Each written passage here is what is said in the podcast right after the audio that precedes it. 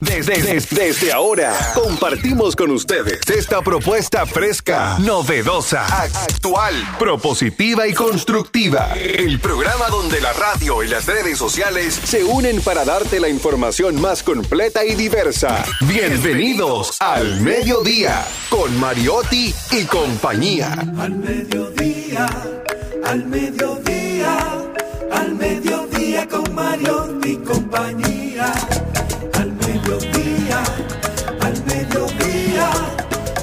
mediodía con Mario y compañía. Si tú quieres disfrutar de foros alternativos y de tuiteros rankeados, este programa es tu amigo. Hola, hola, hola, hola. Saludos, saludos, mediodía. Aquí estamos al mediodía, radio al mediodía con Mariotti y compañía. Diversidad divertida, información sin sufrición, radio y redes, redes y radio, radio responsable, oferta meridiana, atención a toda la audiencia, a la gente que nos escucha, que en este momento están en, en sus cárceles móviles, entiéndase en carros, vehículos, eh, autobuses, minibuses, eh, jipetas, pero entrampados en la trampa de los tapones de la ciudad. Ustedes nos sintonizan a través de los 98.1 de rumba, 98.5, perdón, 98.5 rumba FM. Nuestra, si quiere vernos, si quiere escucharnos, nuestra transmisión por YouTube, Rumba, ahora mismo en las redes de RCC Media, usted puede vernos y escucharnos, ¿de acuerdo? Y en YouTube, ahí estamos, eh, rumba985fm.com. En Spotify, enterito, pueden escucharnos en la noche, ya tranquilos, tranquilas. Ahí usted puede escuchar el contenido entero, sin edición, sin cortes.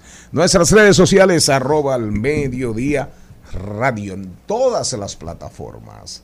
Señor Mariotti Paz, ¿cómo anda usted? Bien, feliz. Buenas tardes a todo ese público que nos acompaña, como siempre, en este horario de transición de la mañana hacia la tarde, que es al mediodía radio. Gracias por acompañarnos. Jenny Aquino desde la provincia Esmeralda y Olímpica. Muy buenas tardes, señores. Gracias por estar en sintonía. Hoy es el Día de la Inmaculada Concepción. O sea, un día como hoy, San Joaquín y Santa Ana tuvieron un encuentro amoroso y ahí concibieron a la Virgen María, que nació el 8 de septiembre. Repita los padres. San Joaquín y Santa Ana. ¿Y el acta de nacimiento? Está ya en Jerusalén. La fecha de bautizo. A eso no me lo mandaron. No se lo mandaron. No, pero ella la bautizaron lo más seguro que tres meses después. Repita los padres. San Joaquín y Santa Ana. Esos son los padres de... De María, los abuelos de Jesús. Por lo cual también hay el día de los abuelos. En ¿Y el hermano de Jesús cómo se llamaba? Tenían hermanos. Oh, claro. Todos los, los apóstoles. claro, no, no, no, no. Los apóstoles. El hermano de Jesús, que anduvo con Jesús, que llegó a Roma, que pretendió fundar la iglesia, la iglesia de Jesús, Santiago el Bueno. Santiago el Bueno. Lo que pasa es, señorita Aquino, si no, pregúntele al teólogo mayor de la Radio Nacional, Julio Martínez Pozo, ¿verdad? Teólogo, que cuando Jesús es crucificado y resucitado, cuando se comienzan a difundir sus ideas en el mundo, los apóstoles, ¿verdad? Santiago y Pedro, que va a Roma y ahí aparece la expresión sobre esta piedra edificarás la iglesia y ahí arranca la iglesia la iglesia católica apostólica y romana. Entonces Santiago Santiago el justo Santiago el justo eh, tenía diferencias con Pedro y finalmente la, una parte se fue por la vía de Pedro y Santiago el justo se quedó escribiendo, enviando cartas y hay epístolas, el género epistolar cobra fuerza en la antigüedad precisamente con el hermano de Jesús, Santiago el justo. pues nunca supe que hasta este momento con 40 años y 11 meses. Hay religiones que no escatiman, o sea que no, que María no tuvo más hijos además de Jesús, pero hay otras religiones que sí tienen la teoría que acaba de... Por ejemplo, ¿cuál religión dice que sí?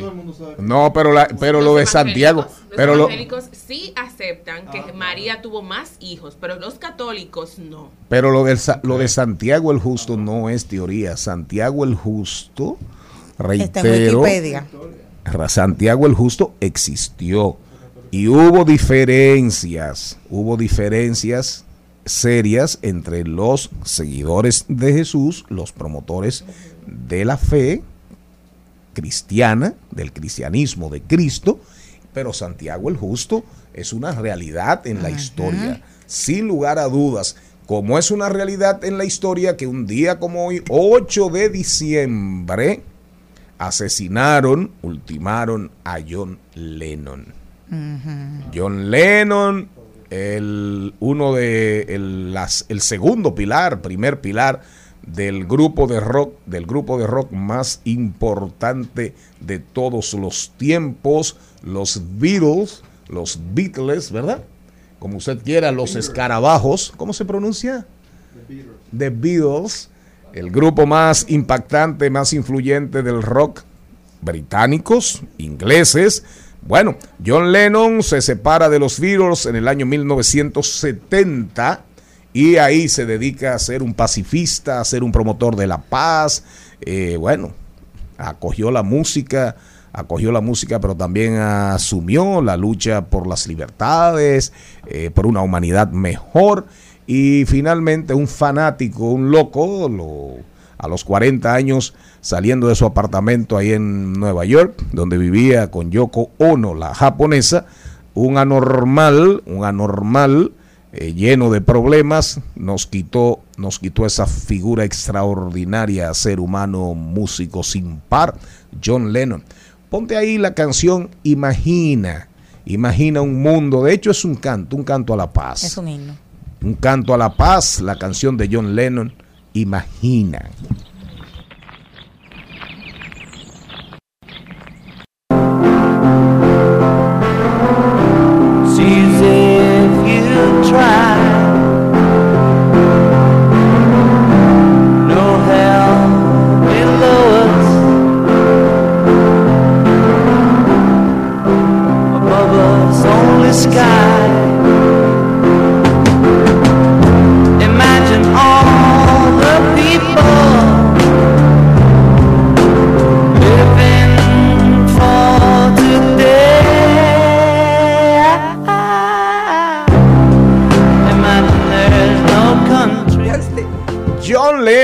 Imagina, caramba, caramba, caramba, cuánto se perdió, cuánto se nos fue cuando ultimaron, cuando asesinaron así de manera brutal, traicionera a John Lennon.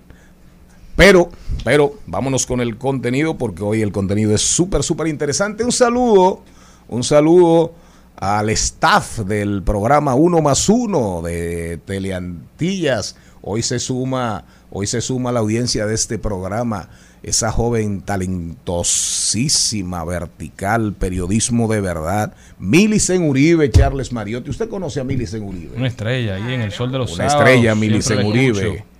Milicen, cuídateme mucho y tú sabes que se te quiere en ya ni en libras esterlinas, ni en cripto, ni en por lo menos no en Bitcoin. De acuerdo, ni en pesos ni billetes de Suecia porque los van a eliminar. Suecia, el primer país del mundo en eh, donde apareció el papel moneda, Suecia, oigan bien, que siempre anda a la vanguardia. Los suecos comenzaron con el papel moneda, cero metales. Papel moneda, primer banco central del mundo, hoy tiene una bancarización del más del 92%, van rumbo al mundo digital para todas las transacciones. Van a eliminar este año 2023, van a eliminar los billetes, el papel moneda lo van a eliminar los suecos. Y esta noticia, esta información aparece en el momento en que, según Magín Díaz, en la República Dominicana, los niveles de bancarización se han reducido en ese año 2022 y Magín cuestiona la superintendencia de bancos y al Banco Central. Pero bueno, felicidades a los suecos. Se acabó ensuciarse los dedos. Así es, y el pago en efectivo. Vámonos con el contenido aquí en hoy mismo, digo, en el mediodía. Aquí en el mediodía. Hoy las vacaciones, sí, sí, parece. Y de Oscar Medina. Tenemos Omar de la Cruz, miembro y secretario general del Consejo Consultivo Cinematográfico de la República Dominicana. Vamos a hablar del Festival de Cine Global de Santo Domingo, ya una tradición en la República Dominicana. Vamos a hablar de la ley de cine, vamos a hablar de muchas cosas para una industria en crecimiento. A Mauri Sánchez, productor, director artístico, exitosísimo Vamos a hablar del rock sinfónico. Mira, a propósito de John Lennon. Rock sinfónico en el Teatro Nacional. Ya Mauri, a Mauri, a Mauri Sánchez está aquí en cabina con nosotros. Hoy muchos temas en Hablemos de Tecnología. Vamos a hablar del camión eléctrico, vamos a hablar en, los deportes hay muchas informaciones, que si Conor McGregor, que si Poirier, la situación de Cristiano, de, Cristiano Ronaldo en la selección de Portugal, el tema, la libertad en Rusia, ya va camino a los Estados Unidos, la, la jugadora de baloncesto que estaba detenida en Rusia, ¿cómo se llama? La Brittany Granger. Brittany Granger.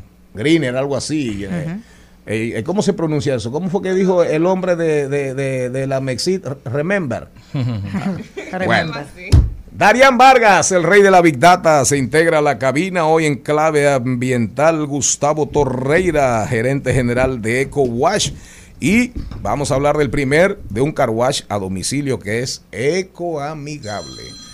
Todos nuestros contenidos, clave A tenemos hoy buenas vidas, buenas vibras. Esto le gusta a Darían Vargas porque vamos a hablar de la mujer, de la ingeniera aeroespacial viva, que fue la que comenzó a promover cómo estudiar y ver la Tierra, pero desde el espacio. ¿Usted o yo?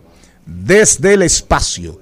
Una vida súper interesante, una mujer brillante que supo saltar muchos escollos, pero hoy está en la historia y sigue vivita y coleando con 95. Salude que ya nos vamos con Amaury Buenas tardes a toda la audiencia de este programa que está deprimida.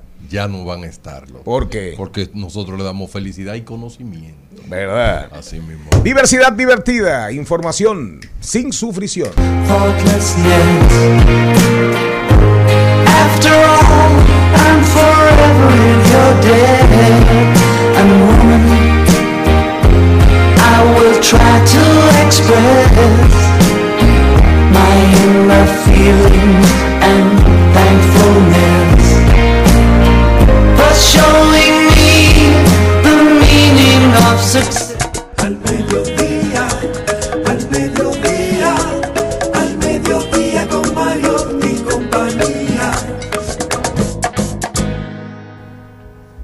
Con Amaury Sánchez, productor y director, que hoy nos viene a hablar de su nueva producción, ¿verdad? Se llama Rock Sinfónico. Amaury, bienvenido. Ay, muchas gracias. muchas gracias por la invitación. Afanando ya el sábado tenemos la presentación de Rock Sinfónico en una nueva versión. Yo la había hecho aquí en el año 2015. No se había vuelto a repetir hasta ahora no estamos repitiendo, estamos haciendo algunas canciones anteriores porque los clásicos de todos los tiempos pues hay que volverlo a hacer. Tenemos 24 canciones y estamos haciendo canciones nuevas. En esta oportunidad tenemos el toque femenino que antes no tuvimos. Tenemos a Ben Hiraldo que mucha gente la ve cantar con su grupo Los Cupidos y a Leonor García que yo siempre la he utilizado en muchas de mis cosas. Este me recuerdo cuando lo utilicé en el año 2000 en la novicia rebelde, era una niña y era una mujer vieja, grande, con hijos del tamaño mío, y entonces eh, son invitados muy especiales. Tenemos un, un gran homenaje para nuestro querido amigo Iván Carbucia por toda su trayectoria como músico, como guitarrista, arreglista, Vamos a hacerle algo ahí. Está como invitado especial para tocar temas como Hotel California. Hotel eh, California. More Than a Feeling. Cosas como esas que tienen uno solo muy característico, ¿no? De, y va a estar ahí. Vamos a tener canciones de Aerosmith, de Journey, eh, de Guns N' Roses, de todo el mundo. Son 24, o sea que no se queda Lex Zeppelin, no se queda Queen, Lex no se queda Kansas Ay. con Carry On My Wayward Son, Dust es. in the Wind. O sea, vamos a tener muchas canciones, Separate Ways de, de Journey, eh, de Aerosmith, por ejemplo, tenemos I Don't Wanna Miss a Thing, que la va a cantar Héctor Aníbal. Muy bien, eh, ayer fue muy divertido. Incluimos ahora algunos temas así que fueron emblemáticos para nosotros en nuestra época, como por ejemplo cuando llegó HBO, que, que comenzamos a ver MTV, cuando vino el cable, eh, ese primer video que es tan emblemático, el del grupo AHAP, que es de Take On Me, incluimos Take On Me, la canción, y ayer fue una gozadera, haciendo ta, ta, chan, chan, chan, chan, gozando muchísimo en el ensayo de ayer, o sea que estoy muy contento. Eh, Me acompañan, aparte de las dos eh, muchachas que te dije, Héctor Aníbal, eh, Eddie Alba, que era del grupo Uranio, Uranio.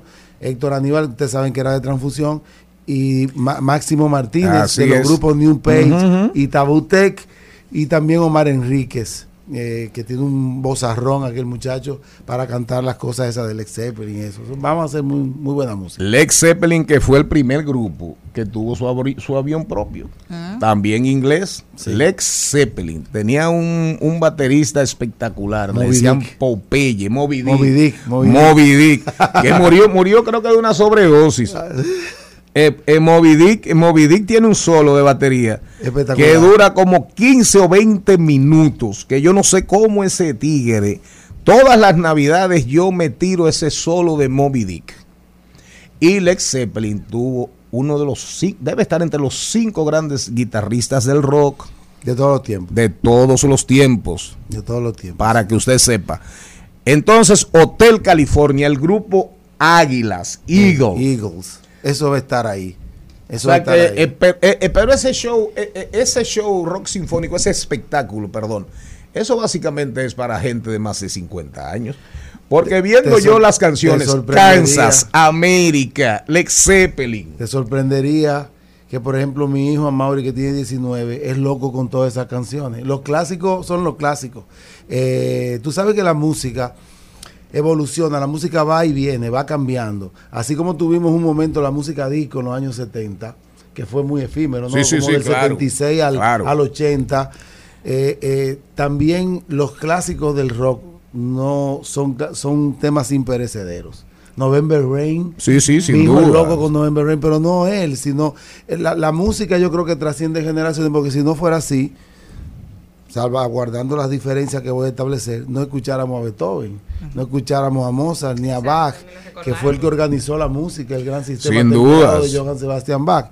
Y sin embargo, hay público para todo, ¿no? Porque la juventud que toca música clásica, que es mucha en el mundo, también oye lo otro, a los grandes maestros. Quiere decir que los cuando una música, cuando canciones se vuelven grandes clásicos, se vuelven imperecederos, se vuelve algo que existe para siempre. Tú usas una expresión temperado.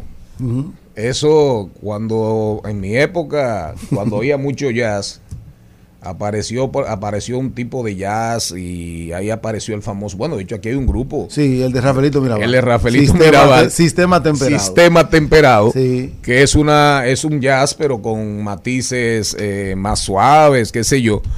Pero en el rock, rock temperado. Bueno, eh, lo que pasa es que el sistema temperado, tú sabes que la música, cuando existían primero los coros gregorianos, la música estaba desorganizada. Sí, por ejemplo, las figuras musicales existían, los silencios y todo, pero se escribía en un pentagrama a lo largo. Cuando Johann Sebastian Bach agarra eso, es que organiza la Ok. música, separa los compases, separa, pone tres cuartos, cuatro cuartos, etcétera, etcétera. Y es una especie de matemática aplicada. Digo una especie, no. La música es matemática es, aplicada.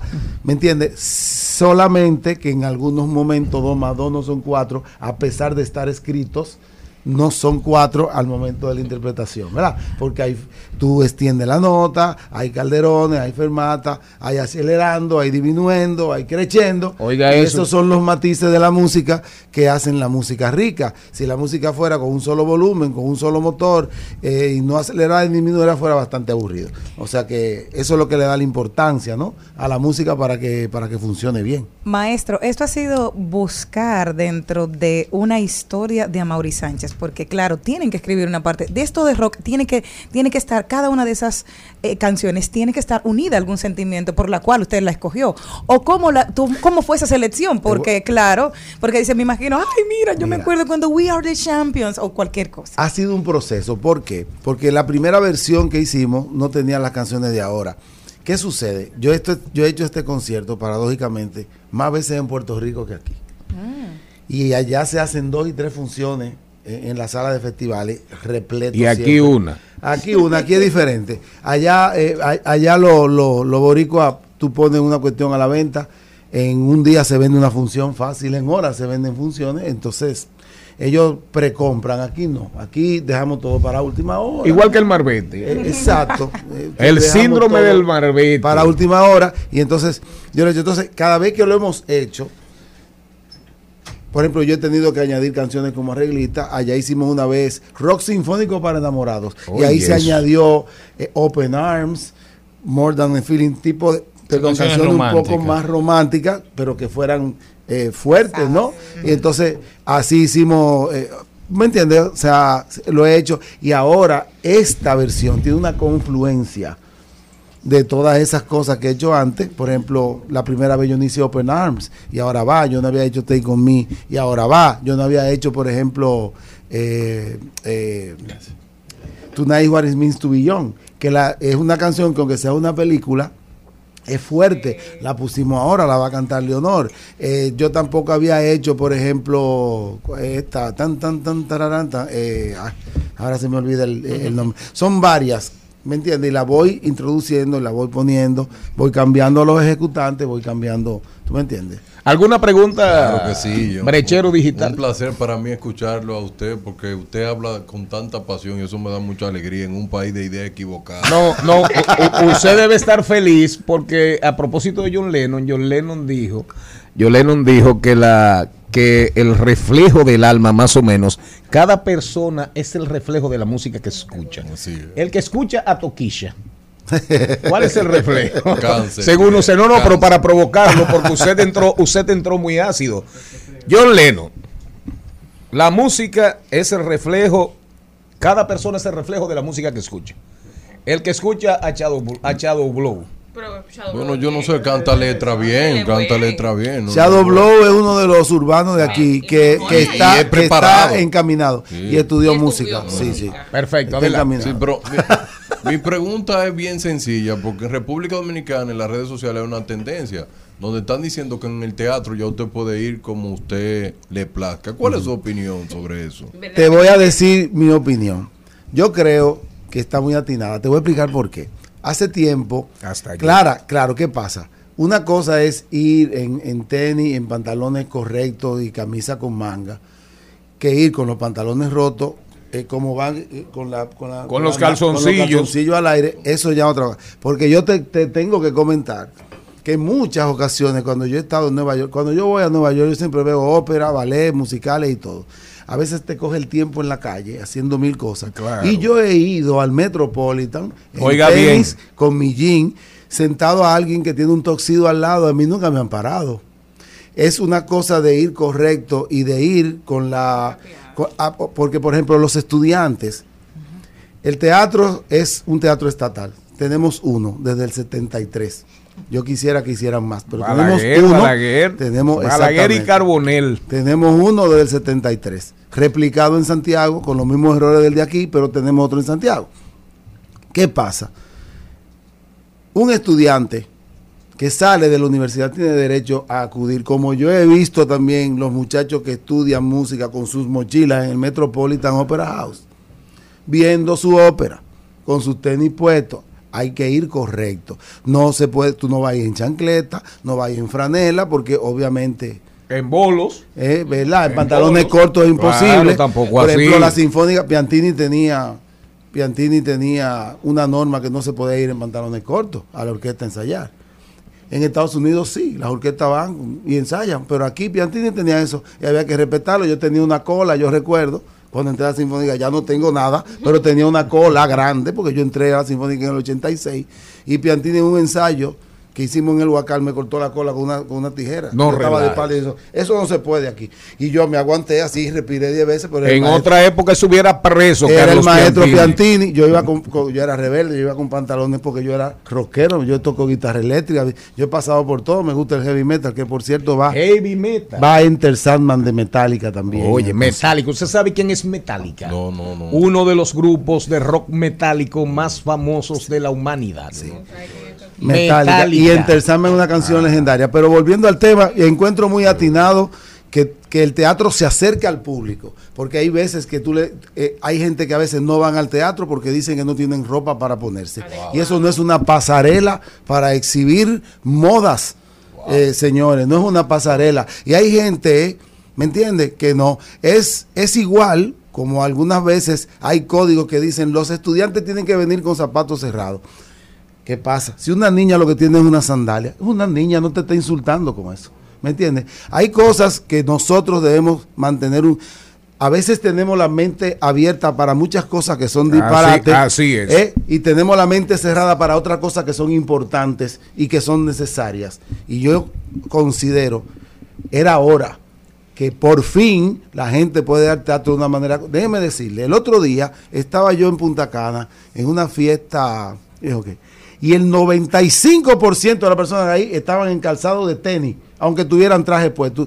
Está comprobado que es el calzado más cómodo para andar, para todo. Para bailar. Ahora, al, al próximo concierto que yo vaya de espectador, voy con mi tenis blanco al Muy teatro. Y que alguien me diga nada. Además, además tú ves comentaristas en cadenas famosísimas, hasta con trajes, pero con zapatenis, con tenis, porque al final son es el son los los códigos también de la Los época. artistas viajan con tenis, los artistas famosos, aunque anden con sacos, ¿sabes la comodidad que es un tenis?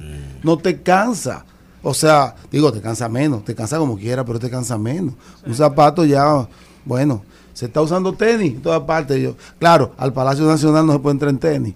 Eso es otra cosa. Sí, porque ese- tú vas si al Palacio. Presidencial. eh, que- que- yo he ido en tenis a las 11 de la noche que me han llamado, pero yo digo, ando en tenis. Ah, sí, no hay problema. Pero, pero lo que quiero decir es, eh, eh, eh, eh, vaya, Yo estoy de acuerdo totalmente. Volvamos a rock sinfónico. Entonces, ahí un banquete, qué días, qué, eh, o sea, qué día, cómo van las ventas, Muy bien. las expectativas. Hasta ahora tú no has tenido ningún ningún fracaso. todo lo que tú haces, todo lo que tú haces, éxito rotundo. Gracias en esta ocasión, Bueno, eh, boletas agotándose.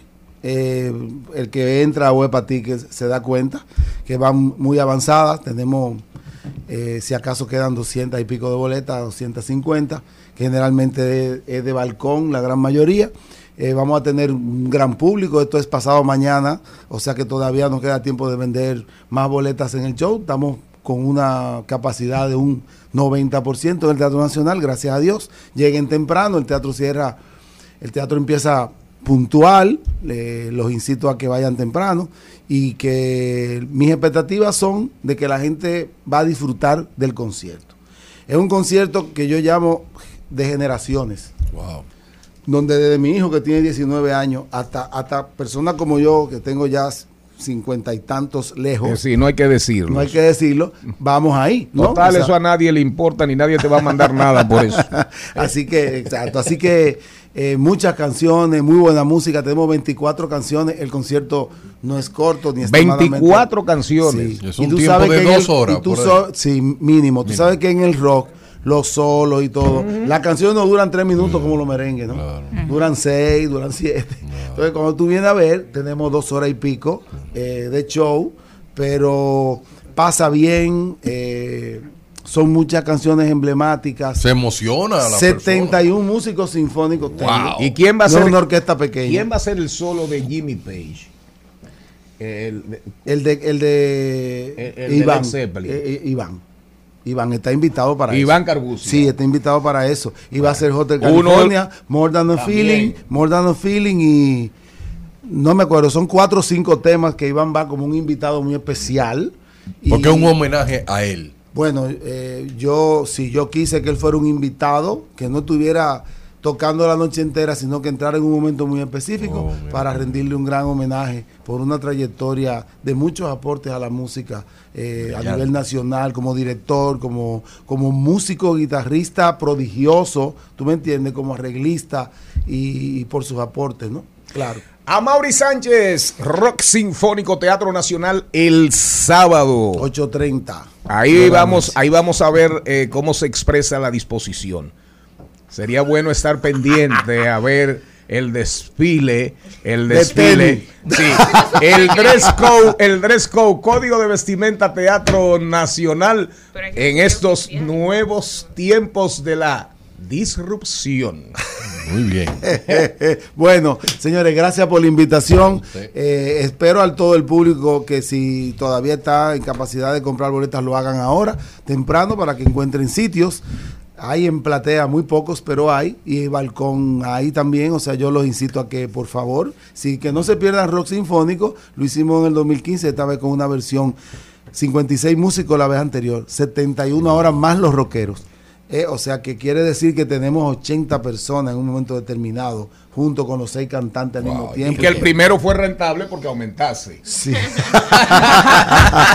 Pero- Bueno, sí. Gracias no se lo pierdan, Rock Sinfónico, diversidad divertida, al mediodía radio, información sin sufrición, siempre apoyando las iniciativas locales, espectáculos de primerísima categoría. On a dark desert highway,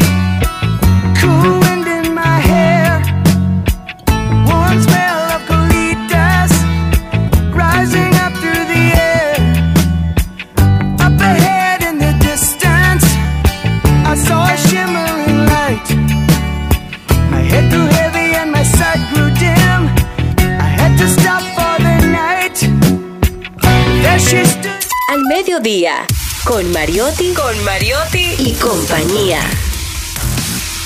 Seguimos, segui- seguimos con Al Mediodía, con Mariotti y compañía. Nos vamos con los deportes. ¿Quién anda ahí? ¿Quién anda ahí? Anda Carlos Mariotti. Pon el bumper. Está ahí. Pon el bumper. pon el bumper. Al mediodía, dice presente. Dice presente el músculo y la mente. El músculo y la mente. Estamos en deportes. Carlo Mariotti con los deportes. Hay muchas cosas en el ambiente, Carlo Mariotti. Adelante. Buenas tardes, buenas tardes a todo el equipo del mediodía, toda la audiencia que nos sigue como siempre.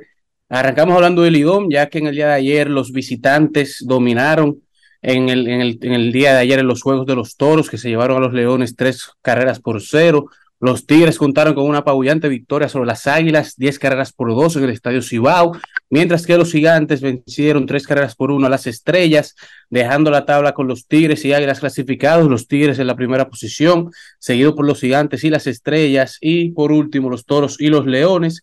En el día de hoy descansan y regresan a la acción mañana, mientras que en las grandes ligas siguen los cambios de la temporada baja, siguen los agentes libres cambiando de equipo o re- reencontrándose con su equipo.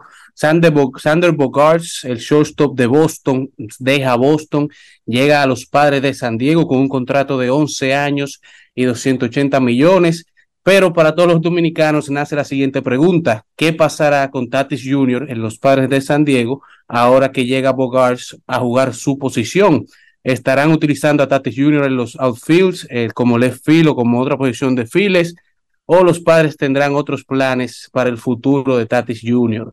Wilson Contreras pactó con los Cardenales, esto a raíz de la salida de Yadier Molina, que se retiró, jugó su última temporada junto a Albert Pujols, entonces ahora pactan con Wilson Contreras como su nuevo receptor, mientras que Tria Turner llega a los Phillies, de Grom se va para Texas, Verlander llega a los New York Mets y Cody Bellinger llega a los Cubs con un contrato de un año, mientras que los New York Mets estarán contando con una nómina bastante grande, ya que a solo tres jugadores le estarán pagando 120 millones en esta temporada. Verlander, Scherzer y Lindor son los tres jugadores del tridente de los Mets que estarán cobrando esta, esta suma exorbitante, que es más que la nómina completa de 10 equipos en la temporada pasada. Mientras que en la- el fútbol de- del Mundial en Qatar 2022, que regresa mañana a la acción con los cuartos de final, tenemos que a raíz de España haber salido del Mundial, asimismo salieron de su dirigente Luis Enrique, pactando con un nuevo dirigente que se llama Luis de la Fuente, que será el nuevo seleccionador absoluto y head coach de la selección, selección española en lo adelante. Y con el inicio mañana de los cuartos de final quedan los siguientes escenarios de qué podría pasar con cada uno de los equipos que quedan si ganan. Si Marruecos gana, se convertiría en el primer equipo africano en ganar la Copa del Mundo. Si gana Argentina o gana Portugal, Messi y Ronaldo ganarían su primera Copa Mundial. Si Inglaterra finalmente gana, ganaría la guerra del fútbol internacional, si se llama fútbol o se llama soccer. Francia, si gana, ganaría eh, back to back dos copas consecutivas por primera vez en 60 años. Si gana Brasil, Neymar Jr. le estaría dando la sexta estrella a la selección brasileña. Si gana eh, Croacia, Modric se retiraría del fútbol internacional con estilo. Si gana Países Bajos, ganarían por primera vez luego de haber llegado a tres finales y haber perdido las tres. Mañana arrancamos el día con Croacia contra Brasil y luego lo cerramos con el enfrentamiento de Países Bajos contra Argentina.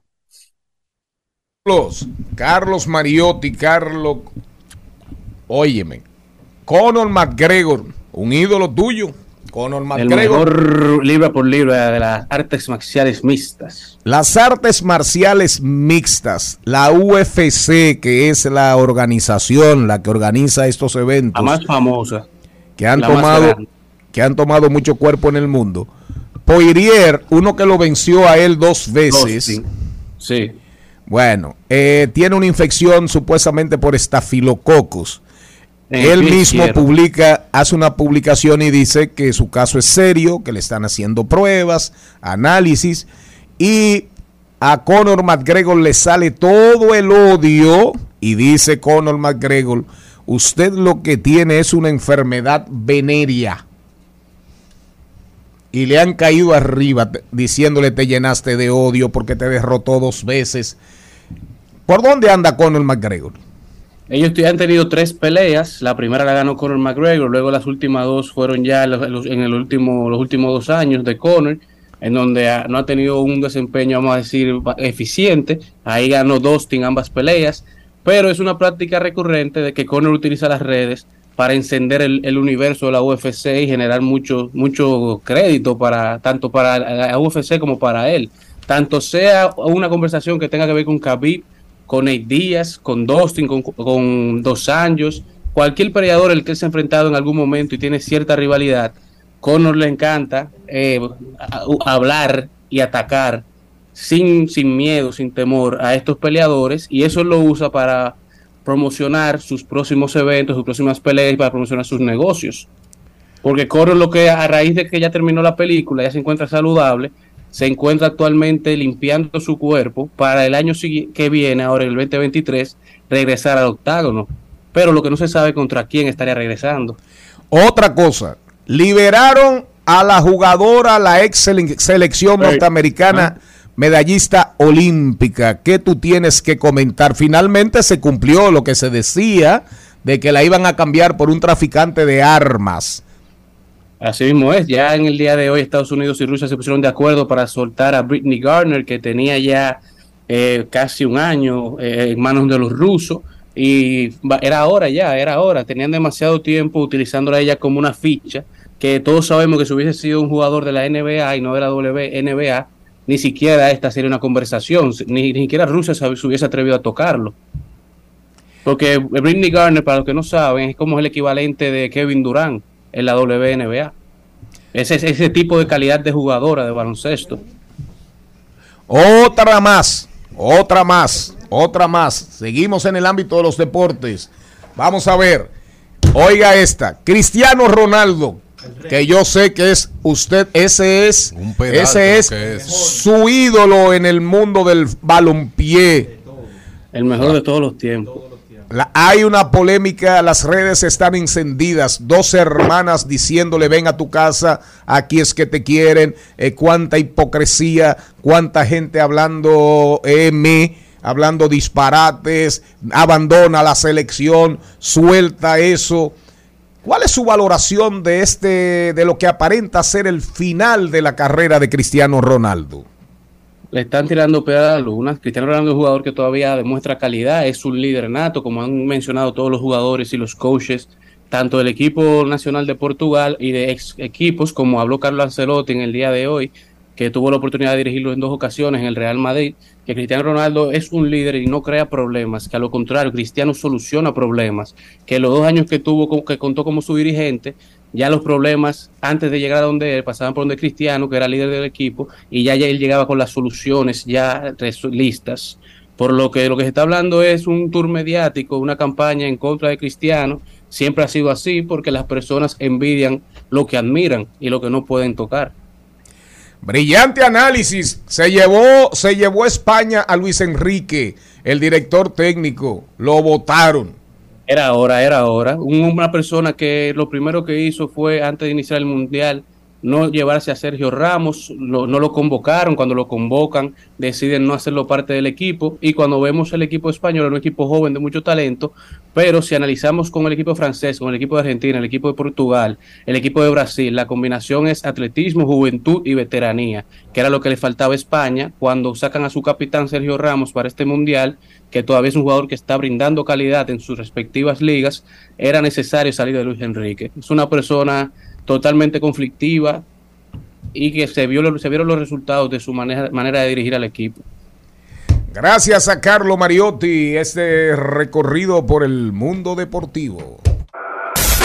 En al mediodía. ¡Ay! Lo dijo. ¡Ay! Lo dijo. ¡Ay! Lo dijo. Lo dijo. ¡Ay! Lo dijo.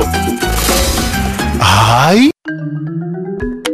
Jenny Aquino, Jenny Aquino, ¿con qué vendrás tú? Yo no pensé que la iba a referir, pero sí, lo ha dicho Toquilla y quiero hacer referencia a algo y... No menciones ese nombre delante de Arián Vargas. Ah, no, pero... Ni el de. Honguito, guau. No, pero ¿sabe qué dice? Dijo lo siguiente, Toquilla. Se ha querido censurar el género desde sus inicios porque nosotros llevamos la voz del barrio y sus vivencias. Son crudas, pero son reales. Entonces, a partir de ahí, yo que tengo unos añitos más que Toquilla, busqué y quise hacer una transición de lo que ella explicaba en ese Ahí lo dijo. ¿Cómo lo vamos a hacer? Con música. ¿Dónde está? Con una canción de una de las mujeres que comenzó el género, Ivy Queen, conocida, puertorriqueña, que dentro de todo ese vorágine de hombres fue la mujer que De se esa impuso. vorágine de hombres. Exacto, se Sí. se impuso ella y tiene esta canción que habla de lo que era su vida y lo que ella vivió en ese momento a través de la música. Acecha. 1996, Program to Kill. Como mujer yo me decidí a cantarle al mundo que a mí me quiero ir Y a todo aquel que hable de la Queen con mensaje sencillo le quiero decir No es fácil te pasa la tarima y comentar lo que pasa Cuando uno rueda de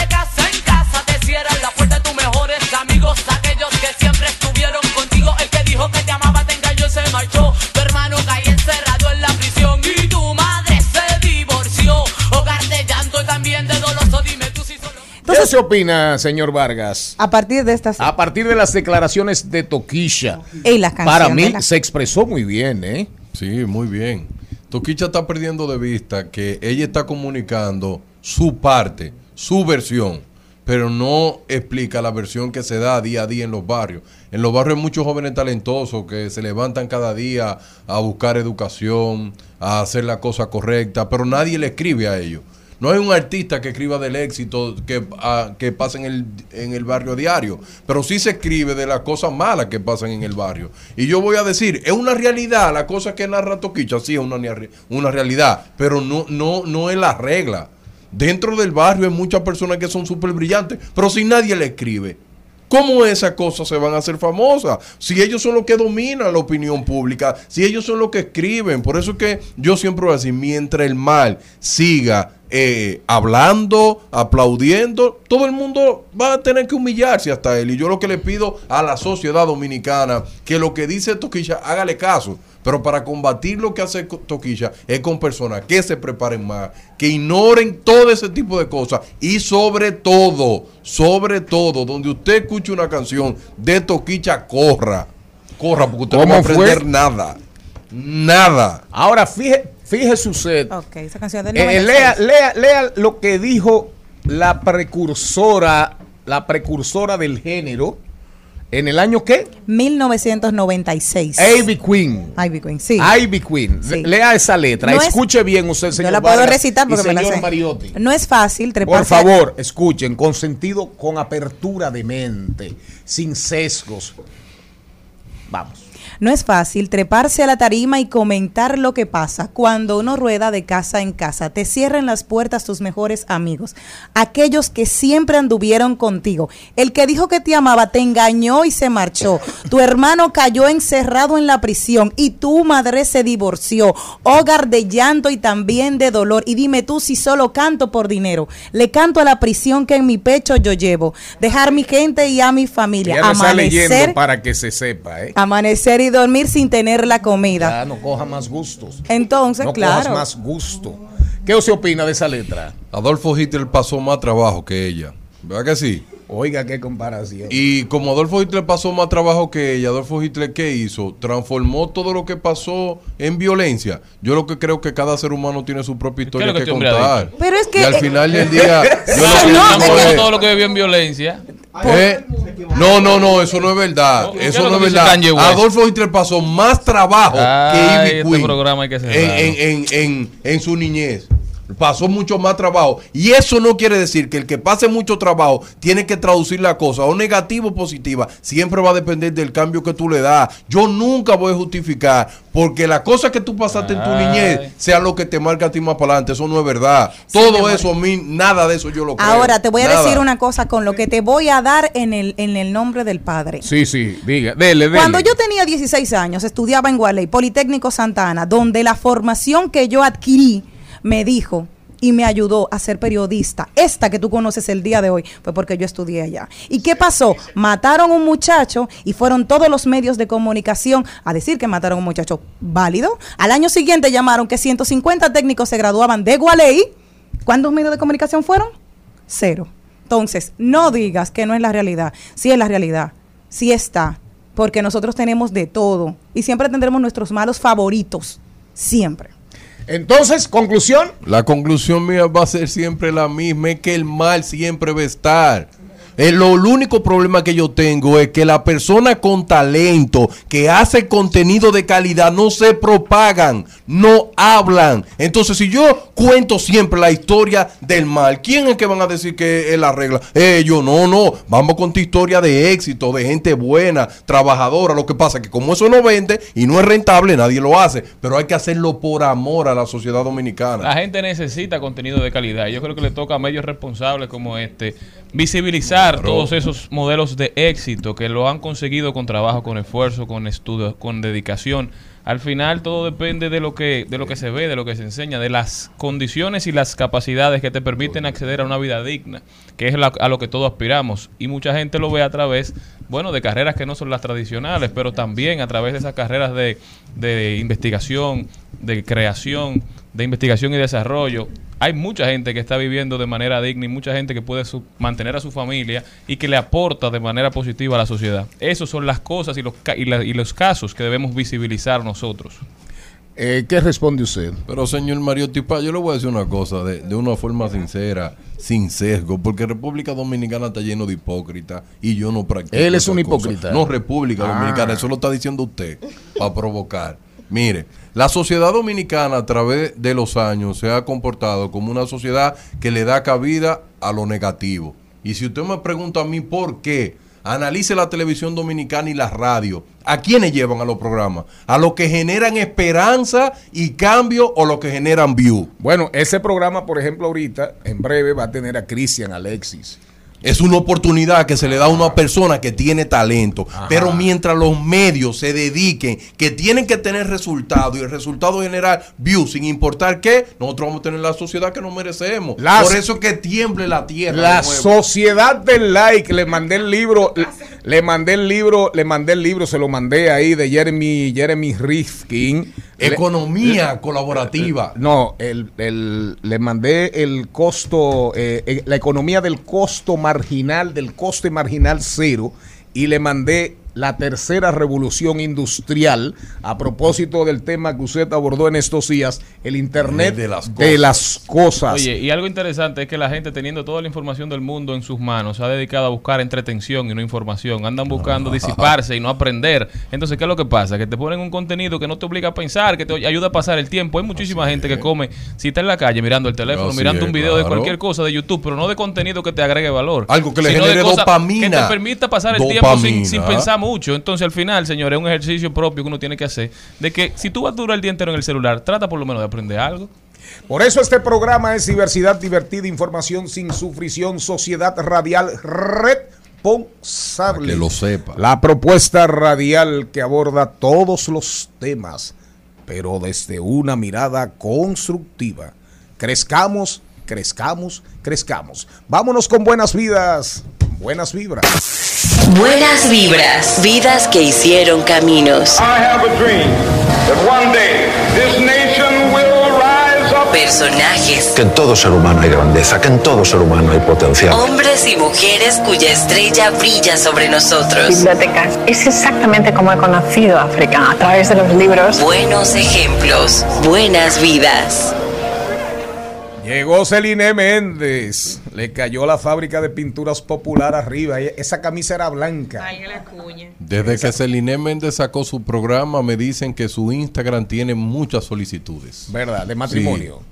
Bueno, yo no sé cómo ella lo está manejando, pero yo lo que creo que Celine tiene que poner una persona solamente para solicitudes de invitación. ¿De qué? De invitaciones que le están haciendo. Vámonos con buenas vidas, buenas vibras a propósito de- de- del tema anterior, de la discusión anterior. Una mujer que rompió parámetros, Virginia Norwood, una física estadounidense nacida en 1927, conocida por ser parte integral de la primera misión del proyecto Landsat. ¿Qué es esto? El proyecto Landsat es el programa de satélites que observa en una forma continua la Tierra. Medio siglo después, los satélites Landsat siguen aportando datos invaluables sobre deforestación, expansión de ciudades y retrocesos de glaciares, entre otros muchos usos. Es conocida como la madre de Landsat. Su pasión por la física y las matemáticas comenzó a los nueve años. Ella veía a su padre, que era un militar, y ella siempre le interesaban los números y veía cómo su papá podía restar. Esto llamó su atención y pese a que ella le hicieron la oferta para que fuera a estudiar cosas como bibliotecaria, ella sí hizo, dijo, no, a mí lo que me interesa son los números. Se entró en una de las mejores universidades, ella aplicó y ganó para estudiar en el MIT y a los 20 años ya se había graduado de física. En sus años universitarios también no le dejaban, tuvo que romper muchos esquemas porque los dormitorios no eran femeninos y si alguien tenía que estar en el, en- si tenía que tener acceso era porque un hombre la invitaba. En principio ella aportó algunos datos de cómo hacer el, el trabajo de de buscando empleo. En su primer empleo ella estuvo buscando la forma de un sistema matemático. Le dijeron, ella tiene todo, pero es una mujer. Y fue ese el primer eh, eh, coraza que tuvo que romper, la primera pared. A Ese fue el ahí- primer gran reto, desafío Exacto. para ella. y luego de ahí encontró la manera de poder expandir todos sus conocimientos y una vez que lo logró, al día de hoy estamos recibiendo los beneficios de su asidua y su perseverante manera de ver la vida a través de las matemáticas, las ciencias. Vive en California, tuvo tres 95 hijos años. y tiene 95 años. Para que usted vea esa señora, ese genio, esa genio, cuando usted ve el mundo desde el, desde el espacio, usted ve las selvas desforestadas, eh, todo el tema del cambio climático, cómo van los casquetes, eh, los, eh, los cascos polares, eh, cómo va la Tierra, es porque esa señora fue clave. no era rica, era una mujer con grandes deseos de superación. Estamos hablando de una mujer de 95 años. Imagínense cuando esta mujer peleaba con un mundo de hombres, de hombres, de científicos que tuvo que romper Madame, eh, Curie. Madame Curie. Madame Curie, premio Nobel, que fue acusada, vilipendiada porque supuestamente fue cuernera, fue, le fue infiel al marido, se casó, tuvo una relación con un hombre casado. Pero estas son, también estas cosas hay que promoverlas. Si hoy vemos la tierra desde arriba, esa señora, ¿cómo se llamaba? ¿Cómo se a llama? Virginia Norwood. Fue una persona determinante. Y a propósito de la física y lo que decía Mauri Sánchez, al regresar después del cambio, venimos con música. Usted sabe lo que dijo Einstein. ¿Qué dijo? Le preguntaron, ¿qué, qué es usted? Físico matemático. Y si no hubiese sido físico matemático, ¿qué, es, qué usted hubiese sido? Músico. ¿Usted sabe por qué dijo músico? Le gustaba el violín. Por lo que dijo a Mauri Sánchez. Las matemáticas. Que la música es matemáticas. La música es matemáticas. Por eso ese señor, cuando le preguntaron, uno de los genios más grandes de la humanidad, dijo, si no hubiese sido físico y matemático, hubiese sido música. Músico. ¡Que viva la música! Es el más grande de todos los castigos. Y cuando tu recuerdo me golpea, es el más grande de todos los castigos. La sábana busco tu olor. Quieren invierno sin ese calor. Si tus lunares que son como estrellas.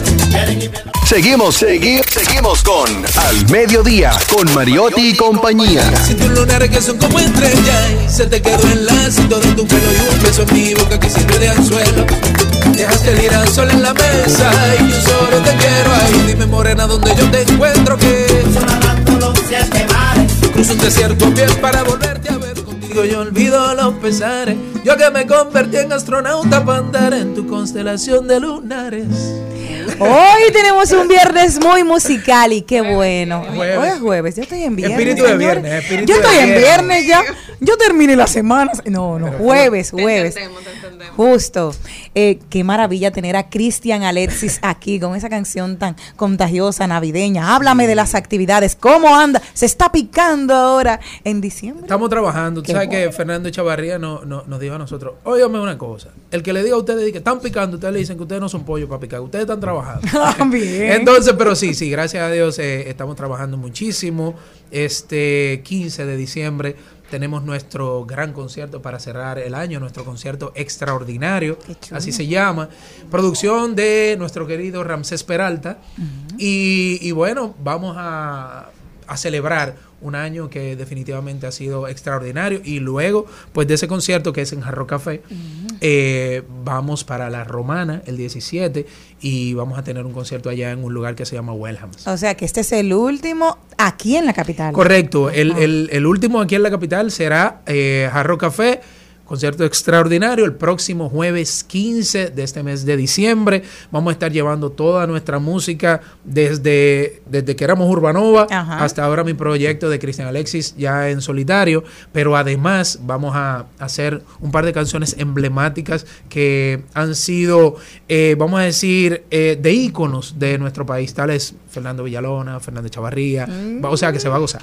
Ay, pero qué chulo. Así es. Háblame, háblame de lo nuevo que me traes esa canción, cómo se llama, eh, esta Navidad, porque siempre se serena para Navidad, para que la Sí, gente ande en ese ambiente sí, como festivo. Constelación de Lunares es una canción eh, letra mía, Ajá. eh, arreglos de Aníbal Coronado, mi director musical y bajista. Eh, ahí la mezcla de Pembianzán. O sea, hubo un equipo, sí, eh, muy chulo de, de personas, de grandes profesionales de la música. El video lo dirigió Jonathan Castillo, que mucha gente conoce a Jonathan Castillo pues, eh, como bailarín en The Republic. Y entonces, eh, pero es un extraordinario eh, director eh, visual y ahí puede la gente disfrutarlo. eh, Constelación de Lunares, el video, en la canción está en todas las plataformas virtuales y el video está en YouTube. Constelación de lunares ahí, estrellita. Cuenta, ¿en qué te inspiraste? Cristian. Mira, Ah. yo tengo un amigo que estaba enamorado, Ajá. bien enamorado Ajá. de una joven. Ajá. Entonces, la joven se, eh, tenía muchos lunares. Ajá. Sí, entonces yo dije, muchos lunares, quizás juntos, separados, esto es como una constelación, ok. El asunto es que ella se fue para España, Sabe mucho de la lo soltó en banda No, yo al te- amigo mío. Espérate, porque yo estoy buscándole. Es que Kelly y yo crecimos juntos, entonces estoy buscando a ver si conozco a alguien parecido con la historia. No. No, ella, eh, como que como decimos en el argot popular, le sacó los pies. Ay, ay, ay. Lo dejó, lo dejó vuelto loco. Entonces ya tú sabes. Sí, entonces yo me inspiré en eso. Entonces fue como que esa historia, más, eh, más que ella se fue para España. Entonces lo que hicimos fue Fusón, que es una fusión de merengue y son, de esa que nos dejó familia Andrés, pero fusionada con flamenco. Pues fue hace mucho que ya se fue a España. Eh, sí, me imagino que sí. Ajá. Me imagino que sí. Pues. No, No, no, no, no, No, no. me imagino que me imagino que sí, pero de que de que él la pasó mal, la pasó mal. Sí. una pregunta, ¿cómo fue tu 2022? O sea, ya estamos concluyendo, pero eh, recientemente vi muchas actividades que estabas vinculado y Así me es. imagino que fue un año nuevo. El, un 2000 año bueno. el 2022 para mí fue eh, uno de los mejores años que yo para mí fue el mejor año de mi carrera bueno. definitivamente. Y bueno ahí hacemos el paso ya a, a solista eh, pero aparte de eso eh, recibimos bueno tengo dos nominaciones a los premios indie eh, como dúo del año por Caballeros sin Memoria junto a Vaquero eh, composición del año también el premio se llama premio Víctor Víctor. Eh, estuve en la gala de los soberanos con eh, cantando como abeja al panal con Adalgisa Pantaleón, que no es eh, Paje Coco. pues no es paje coco. Eh, eh, un homenaje que se le hizo pues a Juan Luis por los 30 años de Bachata Rosa. Eh, fui eh, los premios dominicanísimo en Lawrence, fui reconocido allá. Y aparte de eso, reconocido por el mayor de, de Lawrence, por el alcalde de Lawrence, reconocido allá también. te digo que ha sido un año eh, muy bonito. Giras a Estados Unidos, hemos sacado dos, eh, dos temas. Sí, eh, fuimos dos veces a Estados Unidos. Íbamos ahora en diciembre, pero por los eh, compromisos aquí, pues tuvimos que postergar. Eso, 2023 será- este 2000. Dios no, mediante, claro que sí. Porque al año, ¿cuántos viajes a Estados Unidos tuviste este año? Bueno, tres. Tres, o sea que ha tenido ese, ha tenido esa acogida con el público. Quiero que te despidas de nosotros, a ese público, llamándolo a que vaya a tu concierto y con algo súper chulísimo del tuyo. ¿Sabes? Ok, Me gusta ok. mucho la salud tuya. Eh, el sa- salud. Salud. ¿Te- Me te gusta encanta. Ah, ok, vamos a hacer coro, que sea. sí. bueno, familia, toda esta gente de Santo Domingo que sigue este programazo. Eh, este próximo 15 de diciembre estamos cerrando el año con nuestro concierto extraordinario en Hard Rock Café. Las boletas están a la venta en Huepa Tickets. Y les cuento que vamos a llevar toda nuestra música para allá, más eh, algunas sorpresas. Eh, y a nuestra gente del este que estaremos en Wellhams el 17, restaurante Wellhams 17 de diciembre. Así es. Qué maravilla. Nosotros solamente nos queda disfrutar de ti. ¿Un chin de salud? Gracias. Sí, sí, sí, un chin de salud. El coro dice. Sí, sí, sí. Y grito salud por quien causa mi herida y con su sonrisa me la sana enseguida. Y aunque duela, sé que debo resignarme. Fui quien llegó tarde a su vida. Solo queda decir salud por la persona prohibida. Salud, bebé. Al mediodía, al mediodía, al mediodía con Mario y compañía. Trending, Topics. Al mediodía. Con Mariotti y compañía. Presentamos Trending Topics. Estamos de vuelta, mi gente. Vamos a ver cuáles son las principales tendencias en las redes sociales. Cuéntame, Jenny Aquino. Veo que es tendencia a Hugo Chávez, porque hoy celebran los venezolanos el Día de la Lealtad y el Amor al Comandante. ¿Usted está celebrando, Gaby? Celebra. Mm, Hoy cuando se discute sabe. el futuro de Juan Guaidó con su presidencia paralela a la de Venezuela, ¿qué será de Guaidó? ¿Qué más tenemos? Precisamente Perú es una de las tendencias que hay en, en Twitter, precisamente porque ayer se estrenó su primera presidencia. El Parlamento dijo, eh, Pedro, bye bye, hasta aquí llegaste y asume ahora. Eh, dijeron razones que alegaron incapacidad moral de Castillo luego de que llamara a disolver el Congreso. Así que tienen una nueva presidenta y es de lo que se está hablando en Twitter actualmente. Darían Vargas, ¿qué tendencia tiene? Yo lo único que quiero decir que quiero hablar sobre Pedro Castillo. Yo en mi vida había visto un hombre con tan bajo nivel mental como ese. Los países tienen que darse cuenta cuando vayan a votar que no voten por sentimiento, que voten por personas capacitadas. No, pero esas elecciones de Perú fueron unas elecciones Sí, por cerradas eso, con cerrada. Keiko. Y eso me, me llamó la atención. Que como un hombre logra ganar unas elecciones, pero con tan bajo nivel mental, señor Mariotti Paz. En menos de un año y medio, tuvo más de 80 ministros y 5 gabinetes diferentes. Desde que empezó a gobernar, tuvo problemas. Yo no sé si usted vio el video que él hizo, eh, donde él toma las decisiones que lo llevaron a la situación que estaba. Él temblaba, temblaba mucho, temblaba. Estaba colérico, muy colérico, emocional. entonces- Era la tercera vez que el Congreso votaba sobre la destitución. Entonces ya parece que no aguantó más y dijo, se disuelve el Congreso, aquí se va a gobernar por decreto. Pero que es una locura. Pero parece que no, había, con- Pero- no había hablado con ninguno de esos otros poderes. Fue una decisión unilateral. En, en ocho años, Es que eso Perú ha tenido empresa. seis presidentes. Sí, pero que eso, eso es lo que yo digo de estos presidentes, que por eso es que hay que tener tanto cuidado y con estas redes sociales, que la gente se vuelve tan populares. Sí. Señores, eso no es una empresa, eso no es una casa, es un país. Oye, yo, yo cuando vi ese, ese video, yo, yo de verdad dije, ay Dios mío, qué pobre Perú ahora. Se disuelve todo, no, vamos a hacerlo todo de nuevo. No, a él, venga, vamos a escribir la constitución. Y la vicepresidenta entonces se convierte en la primera presidenta sin recibir un voto. Señores, lo que está pasando en Perú pica y se extiende. Y es la primera, ella, ¿verdad que sí? Nunca La primera, sí. Nunca, la primera mujer.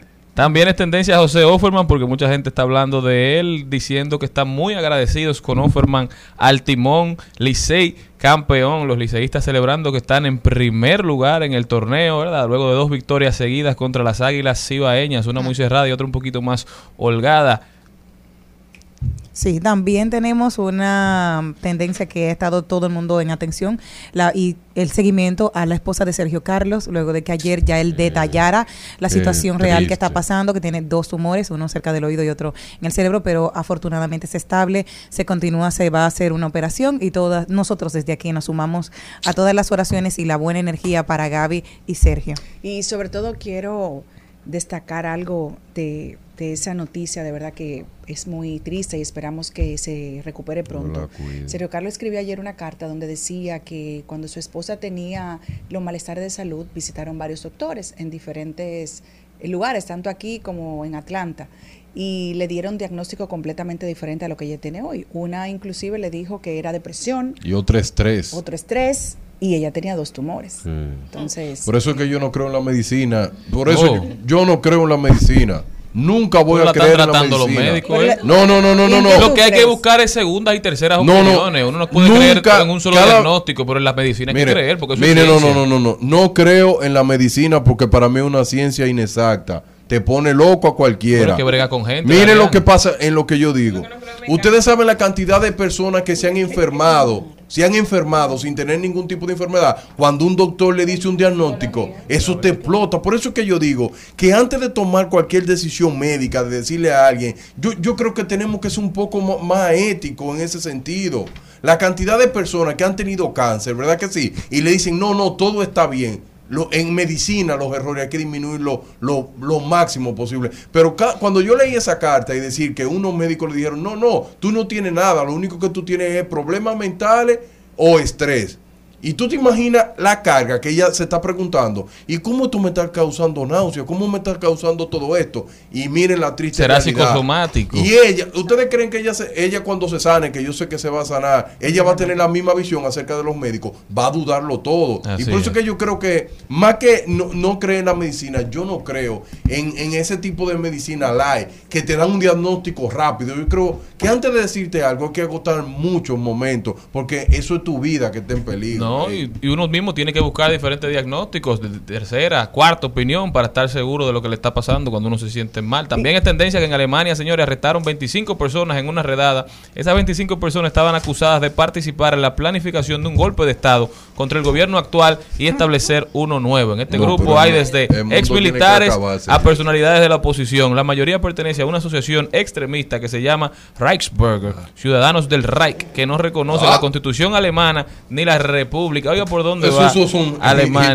Sí, entonces. nada, sí, una cosa fuera de control totalmente. Señores, estas son las principales tendencias, además de lo que está pasando con Sander Bogas y Fernando Tatis. El mundo preguntándose cuál será el destino del que Pero hace dicen tan que solo se van año- para los padres. Pero el que ha- no, Sander Bogas firmó con los padres, pero Sí. hace un año Fernando Tatis era la cara del béisbol. Y luego de que dio positivo por una sustancia prohibida, ahora mucha gente le ha dado la espalda, incluido su equipo. Veremos qué va a pasar con Fernando Tatis Jr. Yo espero que cuando vuelva, vuelva fortalecido, vuelva con buena actitud, vuelva a dar lo mejor de él, porque todavía le queda muchísima carrera. Y Fernando Tatis es un representante de este país que nos ha representado muy bien en Grandes Y Ligas. sobre todo, señor Mariotti Paz, tiene el talento, lo único que necesita es la disciplina. La disciplina mental. Sí, sí, nosotros tenemos que hacer un ejercicio de perdonar. Claro, se lo merece. de amar. Darle otra oportunidad. Darle otra oportunidad. En, en Al Mediodía con Mariotti y compañía. Vamos al cine. Vamos al cine. Vamos al cine. Vamos al cine. Vamos al cine. Estamos con Omar de la Cruz, él es miembro y secretario general del Consejo Consultivo Cinematográfico de República Dominicana, CC Cine. Omar, bienvenido. Hola, ¿cómo están? Muy bien, ¿y tú? Bien. Omar, tu visita nos agarra en el marco del Festival de Cine Global de Santo Domingo. Cuéntanos un poquito de esto. Bueno, an- antes que todo, gracias. Y primero, Charlie se me fue. Eh, quiero hacer una... eh, Pero te está eh, escuchando. No me está escuchando si nos vimos ahora.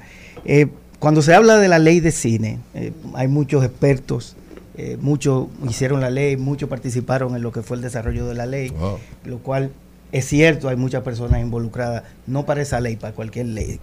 Todas las leyes eh, necesitan un conjunto de personas. Pero la historia de Charlie es, es casi de principalía.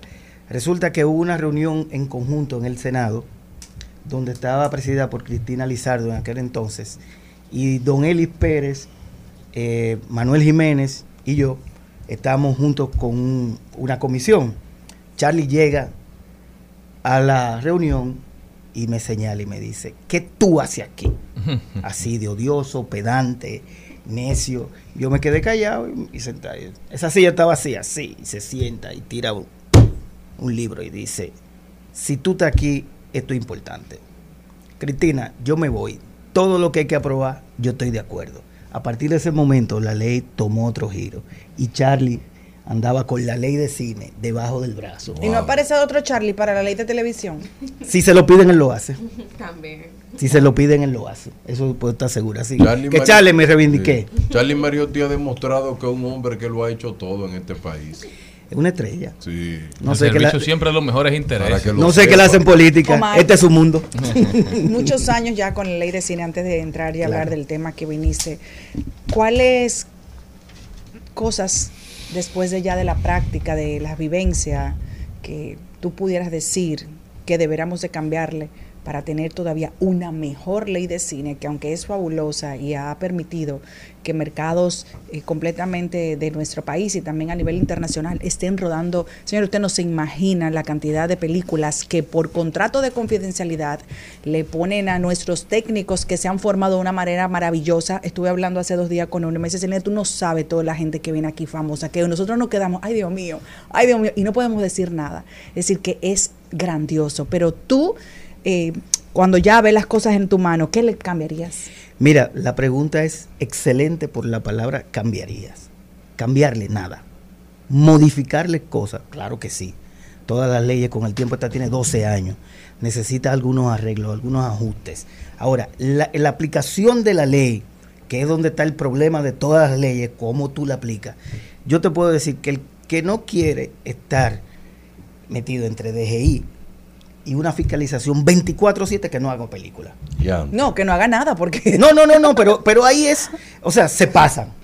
O sea, realmente el que está haciendo una película tiene que estar más, a- ni multa tú puedes tener, empezando por ahí. Y para que tú tengas un inversionista, tú no puedes verle a nadie, no puedes, o sea, es algo que tú dices, pero esto es imposible. Pero mira, la ley con el tiempo ha demostrado que sí se pueden tener incentivos fiscales, se pueden fiscalizar y pueden dejar beneficio al país. A veces dicen que el Estado está dando para hacer películas. El Estado no da nada. El Estado te dice a ti simple y llanamente, al igual que como tú aquí en esta emisora, sale a buscar un, un comercial. Tú sales, buscas un inversionista, después que tienes el inversionista, lo convences y él dice, voy a ver. Y por ahí tú empiezas a buscar otro inversionista. Después que él logra a decirte, voy a ver, viene la parte legal. Vamos a hacerte un contrato. Y viene contrato, y viene en papel, y viene cédula, y viene de todo. Y, viene- y después dice, está listo el contrato, lo firmamos, ahora una póliza. Tú tienes que salir a buscar una póliza por el monto del contrato. Luego que tú tienes todo eso, pero ya tú estás hasta aquí. Pero es el parte del trabajo. Anterior a eso está la DG Cine. Que te falta el papel, que te falta el registro, que te falta la DG Cine. O sea, no es que todo es por separado, todo es un conjunto. A ti te dicen, esto es lo que tú tienes que traer, eso es lo que tú tienes que traer. Ahora, ¿qué podemos modificar más y arreglar? Y, y- y ponerla es, por ejemplo, te voy a ser sincero, muchos de los técnicos ahora mismo, eh, que fue un error de base, siempre lo dije. Cuando a mí se me preguntó que hicieron una tabla sobre los sueldos. Eso es horrible ahora mismo. Y cuando a mí me la presentaron, lógicamente, yo lo consulté más para adelante y me dijeron, pero ahí hay un error. Y digo yo, ¿cuál es el error? En nada de trabajo usted pone topes. Claro. Y bueno, yo fui al consejo y dije, ¿por qué estamos poniendo topes? Bueno, porque, y si fulano se quiere pagar 10 millones de pesos en sueldo, y digo, pues eso es problema de él. Entonces no va a tener cómo hacer la película. Pusieron tope. Hoy en día, esos topes son los mínimos. Es así. Son los mínimos. Y estamos hablando de topes que es mucho No, no, no. dinero. Entonces, Dinero. Y esas personas no buscan el patrocinador, el, el- el- la persona que te va a dar. el que lo tiene que salir a buscarlo es el que va a hacer su película. El productor, Es decir, que es una al final, es que menos gana en la película. Tiene la película, es verdad, el dueño de la película, tiene con el tiempo de cómo ir a, a buscar la película, pero eso es, eso es algo que hay que modificar. Es cierto, es cierto. A lo mejor es mucho dinero, es algo, pero cometimos el error, porque todos estábamos en eso, de poner topes. L- todos los sistemas de, de trabajo del mundo son los mínimos para garantizar que no te engañe. Entonces, otra cosa que la ley debe de tener. Decir, que debería de cambiarse, pero para un mínimo. A Y, quitarnos, y quitar no, el tope. porque ya los mínimos están. Ahora, tenemos que saber qué es lo que vamos a hacer a partir de esto. O sea, ¿cuándo? Nos vamos a poner otro tope más, porque el otro tope van a ser otro mínimo.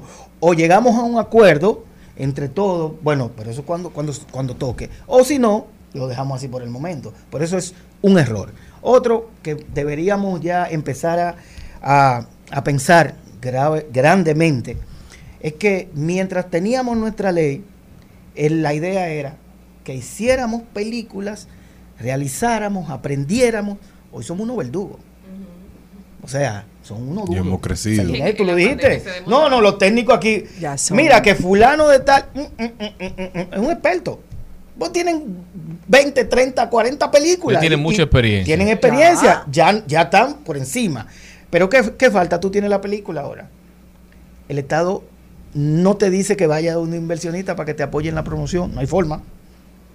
Tú tienes que imaginártelo, salir, viajar, escribir correo y hacer de todo para tú poder conseguir lo que es una distribución, que es donde está el dinero. O sea, en nuestro país el cine es bueno, es rentable, la gente va al cine. Aunque ustedes no lo crean, la Sí, gente va al sí. cine. Pero nosotros somos 12 millones de gente, Somos pocos. de lo cual lo vean cuatro. En Estados Y Unidos las salas son limitadas. porque no hay porque no hay mercado, o sea, yo no hago en tener 200 salas de cine para que vaya una gente por sala. Claro. Entonces Estados Unidos, la prim- los primeros fin de semana, tú dices, pero ¿y cómo de Estados Unidos? "Oh, pero tienen todas las salas del mundo. Entonces la gente va al cine, a- o sea, si nosotros fuéramos 200 millones de gente, pues tú estás seguro que vamos a tener una industria buena. No y si obstante, se debe seguir llamando ley de cine o ley de, de película. Es que no es porque de- ahora con el streaming. Es que no es ley de cine, es que no es ley de cine, es ley de incentivo a la industria cinematográfica. Sí. No es ley de cine, cine se le dice común, Corto. común y corriente para no entrar en eso. Eso que tú dices de los streaming, mira, al final tú estás realizando un producto audiovisual.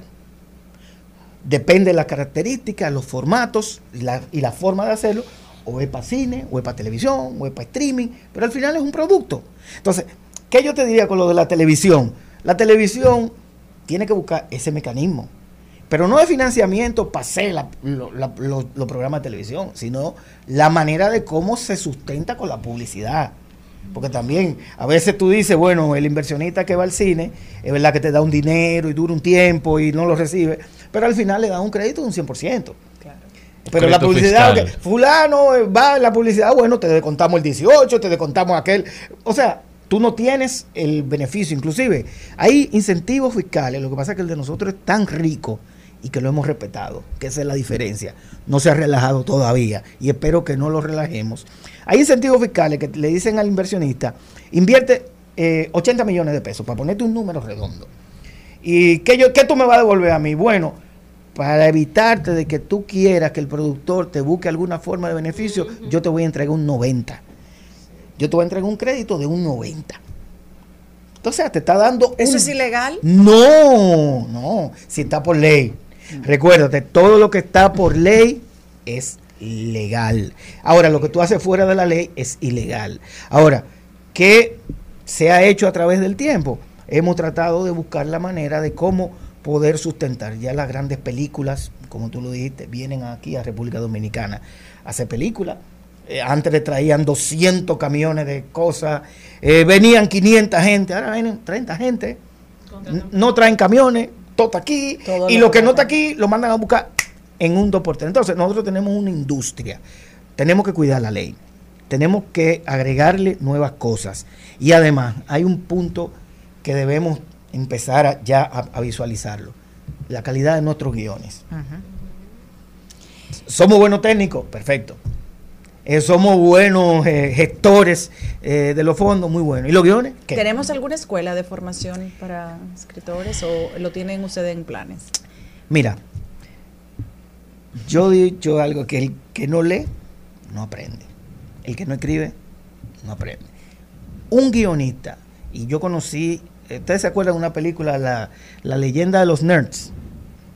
Bueno, eso fue una película famosísima en el 79, 78. No habíamos nacido. No, no, no, muchos no habíamos nacido todavía y también. Pero era una película que era la, la venganza de los nerds. Eso lo escribió un norteamericano llamado Miguel Tejada Flores. Su papá era mexicano, eh, su mamá era eh, norteamericana, pero tenía eh, el apellido. Y él en un momento llegó a ser el supervisor de guion de Fox. Él vino y dio un taller.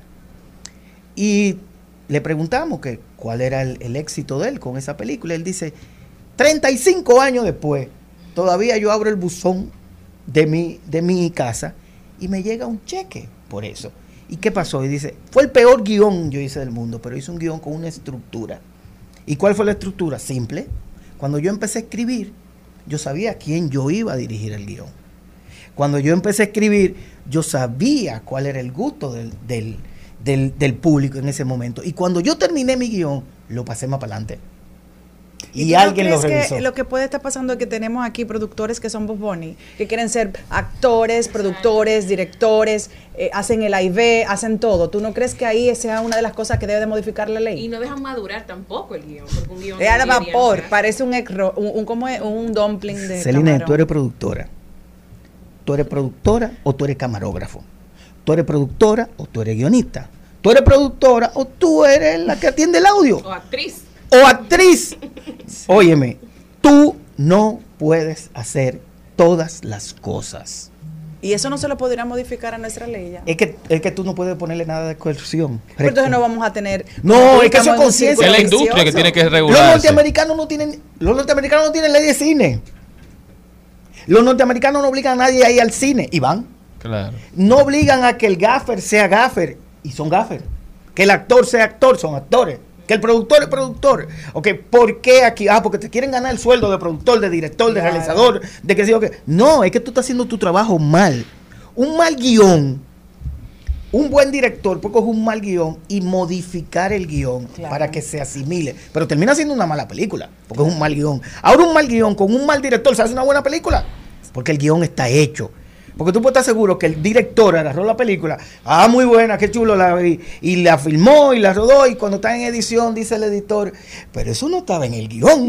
Y fue, y lo- pero el guion es que te da la vida. Entonces nosotros tenemos una deficiencia de guion muy grande. Omar, Eso es lo que tenemos. Omar, a- escucharte a ti es quedarse ensimismado. Exacto, es, es quedarse ensimismado, disfrutando de la pasión por el cine. Pero háblame de la quinta edición. De la, No, de la decimoquinta edición. Decimoquinta. Bueno, Era que mira. me estaba tapando un, un número. Un, un- un numerito. Aquí, háblame de Te- ella, de te la comento, fundación. mira, el Festival de Cine Global Me van a traer a Dominicano. Henry Cavill. ¿Cómo, cómo quién? Me van a traer a Henry Cavill. Ese, ese, ese tu, tu, tu tarea para no, mí. no, no, no. Para mí. ¿Es el que tú quieres? Sí. No para este, pero. La- llegó el carro, llegó el ¿tú sabes, marido. ¿Tú sabes por qué no vienen todos? Porque no hay tiempo para invitarlos. Ya. Eso es el problema. Esa gente tan loco que tú lo invites. Pues tráemelo. Ah, tráemelo. es por lo que estábamos hablando Tráemelo. anteriormente. Hay muchas ¿En serio? eh, productoras que vienen a nuestro país. Y ellos no nos vienen, y, y ellos vienen y ustedes ni se dan cuenta. Es así. Mira, hay una, hay una, hay uno, ustedes conocen Vin Diesel. Sí, Claro, Vive aquí, casi. Ah, No, no, no, él vive aquí. O sea, vamos a estar claros. Sí. Y para la pandemia vino con toda su familia y Sí, ta- sí. viven aquí. O sea, pero la primera vez hace, qué sé yo cuántos años no conocemos, que somos amigos. La primera vez que yo lo conozco, él está en un sitio y me llama un amigo de él, eh, que se llama Valentino Morales, que me dijo que está en Los Ángeles y nos está viendo. Valentino, hola.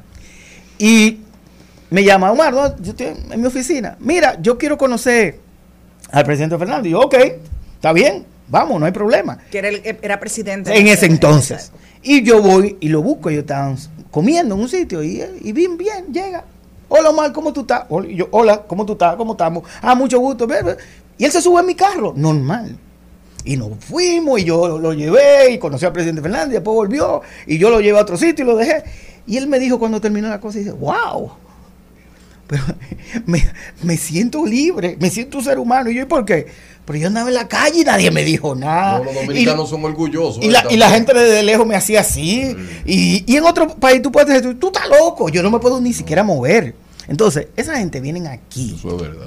disfrutan eso. Y aquí no lo molestan. Los O sea, no andan gente. tú, tú No, andas y que lo- el una dominicano foto. quiere, que el, el autógrafo dice, pero ese no es mejor que yo. Es verdad. eh. El dominicano se le pega, se le pega, oye, se le pega. así. ¿Y qué tiene ese que no tenga yo? Ah, pero mira Vin Diesel. Bueno, Se le pega al famoso, le dicen, ven, ven, dice, recuerdo. para que brille conmigo. Claro, eh. Sí, Cuando sí, vino sí, Angelina, que en ese momento ella era la que estaba rodando Y trajo a su no, sí. ella trajo al novio, que era Brad Pitt. Era Brad Pitt, Y Brad Pitt en su tiempo libre cruzó del hotel donde estaban en la zona colonial y fue a pie, es decir, porque él quiso ir a pie y, y dijo que no le pusiera mucho seguridad, yo eso no me lo contaron y fue a comprarle unos regalitos a sus hijos a Casa Cuesta del Conde.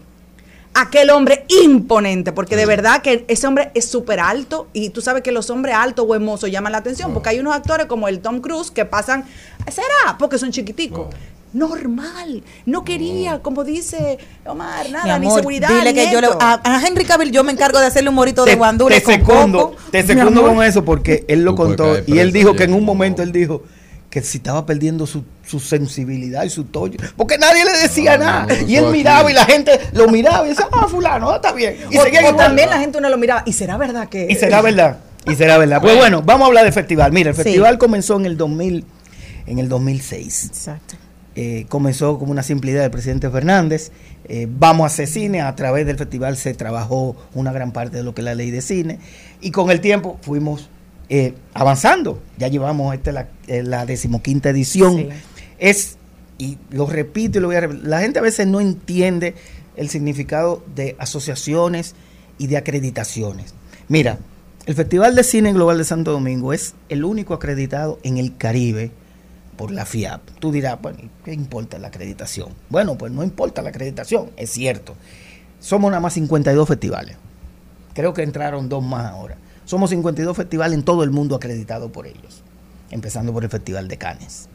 O sea, somos solamente 52, para que tú sepas, hay corriendo al día, hay más de 3.000 festivales en el mundo, corriendo al día, todos los días. O sea, hay más de 3.000 festivales, mal contados.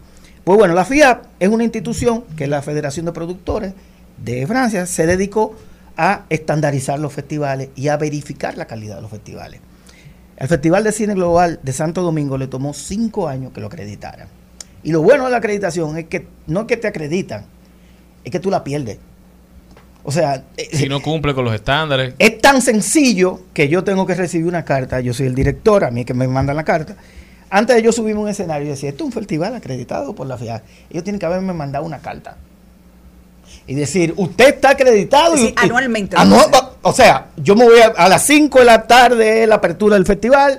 Bueno, si a las 5 y 59 a mí me tocó hablar, a las 5 y 15 me tocó hablar, y a mi correo no me llegaba esa carta, yo no puedo mencionarlo. Dicen que te lo mandan ahí, a quemar ropa. Ellos lo mandan con anterioridad, pero está bien específico. Es decir, usted no puede decir esto si usted no recibe esa acreditación. Entonces, es el tercero de América Latina acreditado. Está Mar de Plata, Cartagena de Indias. Y tú dirás, ¿y qué pasa con los otros? Bueno, lo primero que a mí me hicieron, y, y lo digo orgullo, y gracias a nuestros patrocinadores, Radio Cadena Comercial, Antonio es el culpable de todo esto. Él es uno de los, de los culpables. de- me ha patrocinado el primer día al festival, el grupo Corripio, eh, claro, ese grupo de, el grupo Sensión, son los que siempre han estado con, con lo que es el, el festival. Y mira, y, y me dijeron, eh, ¿usted está dispuesto a, a- a entregar su- sus estados? Y yo, pues claro. Mire lo que usted ¿De dónde usted saca el dinero? Mire de aquí. ¿Y de dónde usted lo gasta? En esto. Y ellos duraron cinco años para responderme un día. Y se aparecieron y supervisaron y después, como a la semana, me dice un señor, yo quiero hablar con usted. Y digo, yo, yo no tengo tiempo. Y dice, mire, yo soy fulano. Y yo, ay, pues yo tengo Ay, el ¿sí? tiempo del mundo. Y se sentó. Cinco años esperándolo yo tengo. Así mismito, digo, cinco años yo estoy esperando, pero porque usted no me dijo al principio, que yo no tengo que decirte desde el principio. Yo no tengo que decirte. Mira, estos son, estas son las cosas que tú tienes que hacer, esto, esto, esto y esto. ¿Tú estás de acuerdo con esto? Sí, te van a llamar otro año más. Y después eh, recibimos la acreditación. Entonces, basándonos en eso, ¿Cuántos años tenemos con esa acreditación? desde el 2017. Maravilloso. Desde el 2017, firmes, firmes y, ¿Qué, creo- qué vamos a ver en el festival? Oh, vamos a ver, este año está dedicado a lo que es la cultura andaluza. Ah, ok. Y tú dirás, ¿y por qué la cultura andaluza? Ustedes saben todos los andaluces que viven aquí. Que se parecen a nosotros. No, no, no. Muchos no. españoles que llegaron de. Andalucía. Tú vas a hablar con los andaluces y tú te hablas de, y, y a veces otro de otro lado Mi de España. arma. ¿Y cómo que ustedes se entienden? Pues, Mi arma, hablamos lo mi mismo. arma, mi arma. No comemos las heces, decimos la cosa por la mitad, cortado igualito. Pero la cultura andaluza es maravillosa. Viven muchísimos andaluces aquí. Y vamos a hacer en honor a ellos, dedicarle una parte. Vamos a tener casi, y te puedo decir, de películas, cuando salgan ustedes van a decir, pero ¿y ¿cómo estos locos consiguieron esta película? Pues sí, tenemos casi to- Loco. Son locos ustedes. no haga, así a veces lo dije, esto está loco. No, nosotros estamos bien cuerdos. Y trabajar por el festival es el año entero, no es un día. Tenemos eh, este año, hay algo que de verdad me llena a mí de orgullo. Se lo vamos, y la primera vez que lo estoy diciendo. Eh, no lo he dicho nada, Ay, más para adelante. Y no, y, y casi todo, no, no había hablado con nadie. Miren, Claudio Chea, el festival se lo vamos a dedicar a Claudio, al honor y a la memoria de Claudio Chea. Y vamos a tener una película que fue la última película de Claudio Chea, va a estar en competencia, eh, fue con unos mexicanos donde él estuvo ahí.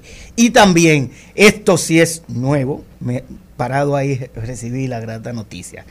Eh, la estrella de honor de este festival este año es nada más y nada menos, la gran homenajeada será Paz Vega. ¡Ay, qué qué chulo! chévere. Eh, ahora, miren, me pongo así porque eh, así mira, mira, eso es, eso es. ¿Quién no conoce a Paz? Claro. Eh, me acaba de confirmar ahora mismo.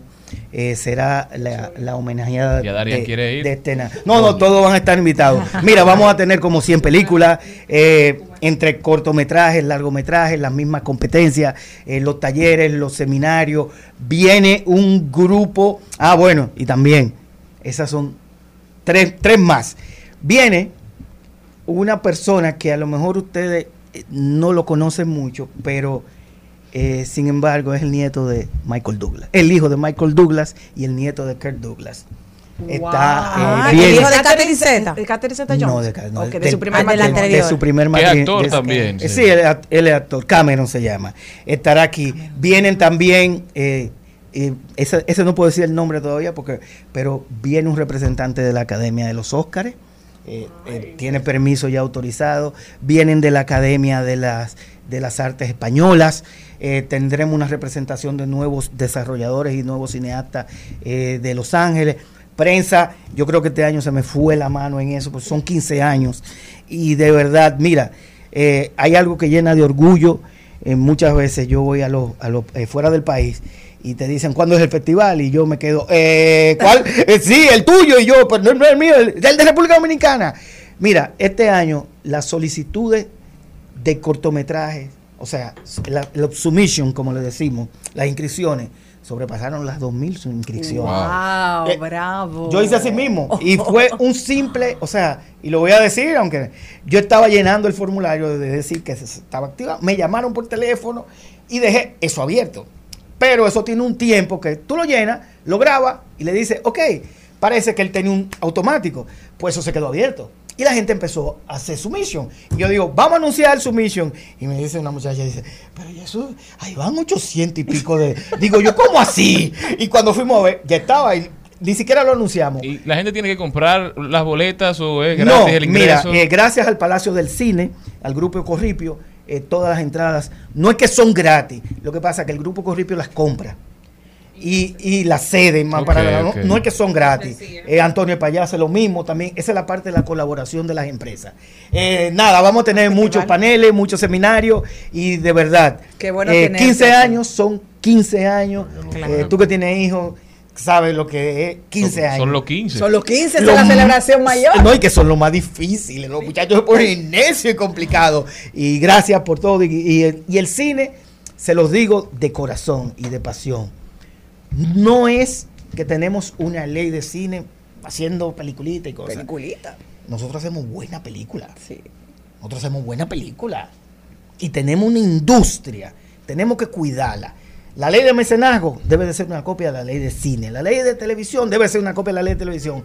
Pónganse a una sola y cuiden su ley. Gracias Omar Gracias, por haber Omar. estado con nosotros. Todos a apoyar el Festival de Cine Global de Santo Domingo. Ya saben, continuamos. Estás escuchando Al Mediodía con Mariotti y compañía. Seguimos, seguimos, seguimos con Al Mediodía, con Mariotti y compañía.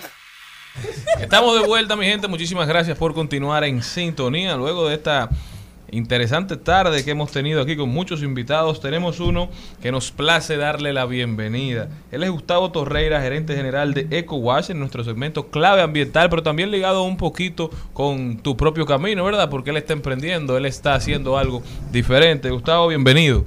Hola, bienvenido, ¿qué tal todo? Nosotros felices de tenerte aquí con buenas noticias. Gustavo, Gracias por- cuéntame un poquito de qué es esto, qué es EcoWash. EcoWash es una empresa de lavado ecológico a domicilio. Viéndolo así, ah, bien sencillo, bien facilito. La empresa empezó en pandemia, junto con otros negocios que empezaron en pandemia. Y viendo la necesidad que teníamos de que el vehículo no se maltratara, de tener un vehículo limpio, no podíamos salir de la casa. Y dije, oye, ¿por qué no comenzamos a lavar vehículos a domicilio? Y ahí empezó EcoWash. ¿Y cuál es el elemento diferenciador que ofrece EcoWash? Bueno, primero yo lavaba en mi casa, no tenía que perder tiempo, así muchísima gente lavaba desde su casa cuando tenía trabajo remoto. Entonces hacían una cita, lavaban en, en su casa, llegaban, abrían el vehículo, lavaban su vehículo y ni siquiera tenían contacto con la persona. Ahora, eso no era sostenible porque la pandemia no iba a ser de por vida, que sin embargo sigue mucho trabajo remoto todavía, pero Ha cambiado, sí. ha cambiado. Ahora sí evolucionamos a que las personas eh, van a su trabajo ya lavan desde su trabajo, hacen su cita en el trabajo, en su 8 a 5. Entonces ya tú llegas al, al trabajo, no tienes que salir después del trabajo a lavar tu vehículo, no tienes que programarte para un sábado, sino que ya tú haces tu cita y van a tu casa o a tu trabajo, a donde sea, a tu oficina y lavan el vehículo. ¿Y cómo lavan? Exacto, porque... Es un lavado en seco. Ay, espérate, porque hay muchos que decían, no, yo me baño en seco y es que no se echaban agua y que no se echaban jabón. Háblame cómo tú lavas un carro. Con wipes. Ajá, exacto. no, ah, guay. ¿Por qué me parece anécdota? No, nunca. Siempre agua tibia, lindo. Siempre. El lavado en seco es un lavado, un encerados en dos pasos. Tú echas un spray, estilo lo más similar que te puedo decir, muy conocido es el dry shampoo que usan las mujeres. O sea, tú tiras un spray, haces un paso y ese, esa pasada limpia el polvo, el sucio, y haces luego otra pasada y es un, un encerado en la pintura, en el vehículo. Entonces, tú no una- usa agua. Nada de, bueno, usa un 99.8% menos de agua que lo que usaría un lavado normal. Ah, o sea, porque mira, hay sitios como complicados, como Camino a Chirino en Monteplata, que la carretera es trum, tum, tum, tum, ya tú sabes que no hay Claro. que, hay partes que no tienen asfalto, entonces hay que te lleven un vehículo así hermoso, rodeado de lodo, ¿cómo se lava? Vamos a esa parte. Ajá. Sí, buena Sí, pregunta. porque aquí en la buena ciudad pregunta. muy linda, pero allá. Muy buena pregunta. Mira, mi vehículo yo trabajo en carretera casi la mayor parte del tiempo y lo lavo siempre con EcoWash.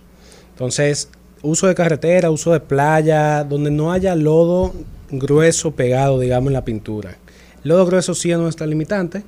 Sin embargo, no es algo que, o sea, no es nuestro público de el 4x4, el que va a montear, el que va a playa bien profunda y tiene mucho, mucho sucio pegado a la pintura, pues no es nuestro público.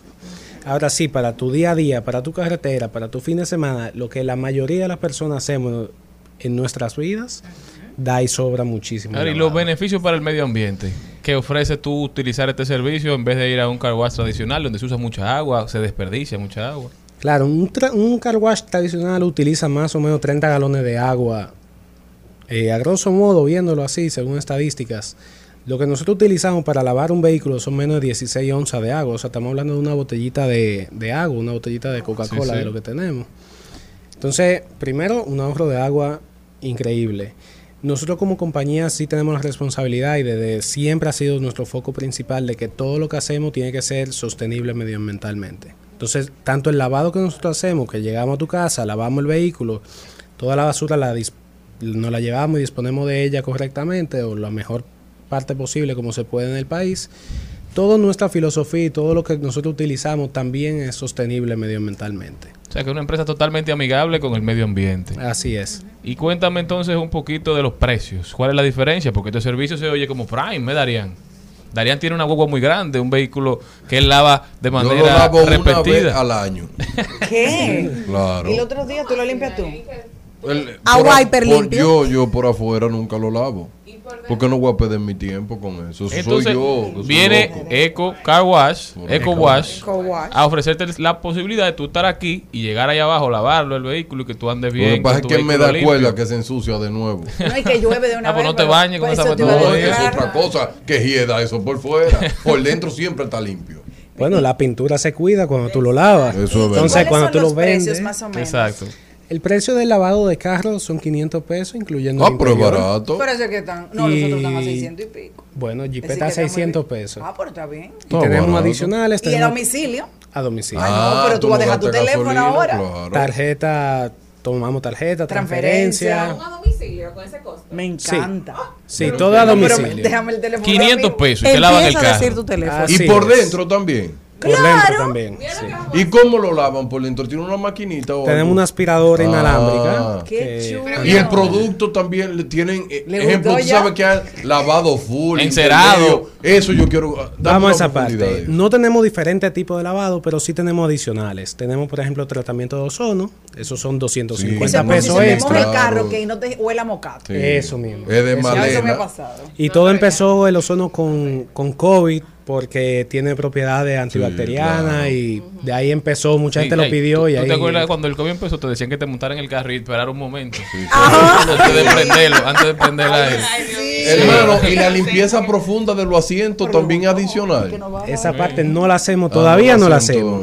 todavía. No La- estamos no haciendo nuestro público en cuanto a un, un lavado, digamos, sencillo, entre comillas sencillo, porque realmente tiene una mejor terminación pues yo voy a que el promedio de la ¿Qué calle que tú? La logística de usted, es decir, eh, la cita y qué tiempo duran. La cita depende, la, claro, la disponibilidad que haya, eh, pero ya tú haces tu cita y ahí va a tener tu lavador, va a venir un chico con una, una mochila de estilo la de pedidos ya y Y Sí. funcionan eh, eh, aquí solamente en el Distrito Nacional. Distrito Nacional, ahora mismo Pero solamente nosotros Pero- que ellos vengan. Lo que te, lo que te pregunta Celine es, por ejemplo, yo llamo hoy Sí, y quiero el servicio quizá para esta tarde, ¿se pueden? En, Si hay disponibilidad, sí. ¿Y qué tiempo duran? Duran una hora, más Así o menos yo, una hora, ejemplo, una hora si yo voy quince. para el salón, ya yo te hago la cita en el salón, la cita del carro y ya yo estoy toda lista para irme a salir. Exacto. Ay, me encanta. Sí, eso es un, eso es un servicio que mucha gente combina. Mucha gente lo utiliza en salón. Y ustedes pueden en las plazas, porque no hay desperdicio de agua ni nada Sí. de eso. Por ejemplo, en mi edificio no permiten lavar carros. Sí, eso le iba a decir. El- las torres es uno de nuestros clientes principales. Los clientes de torres son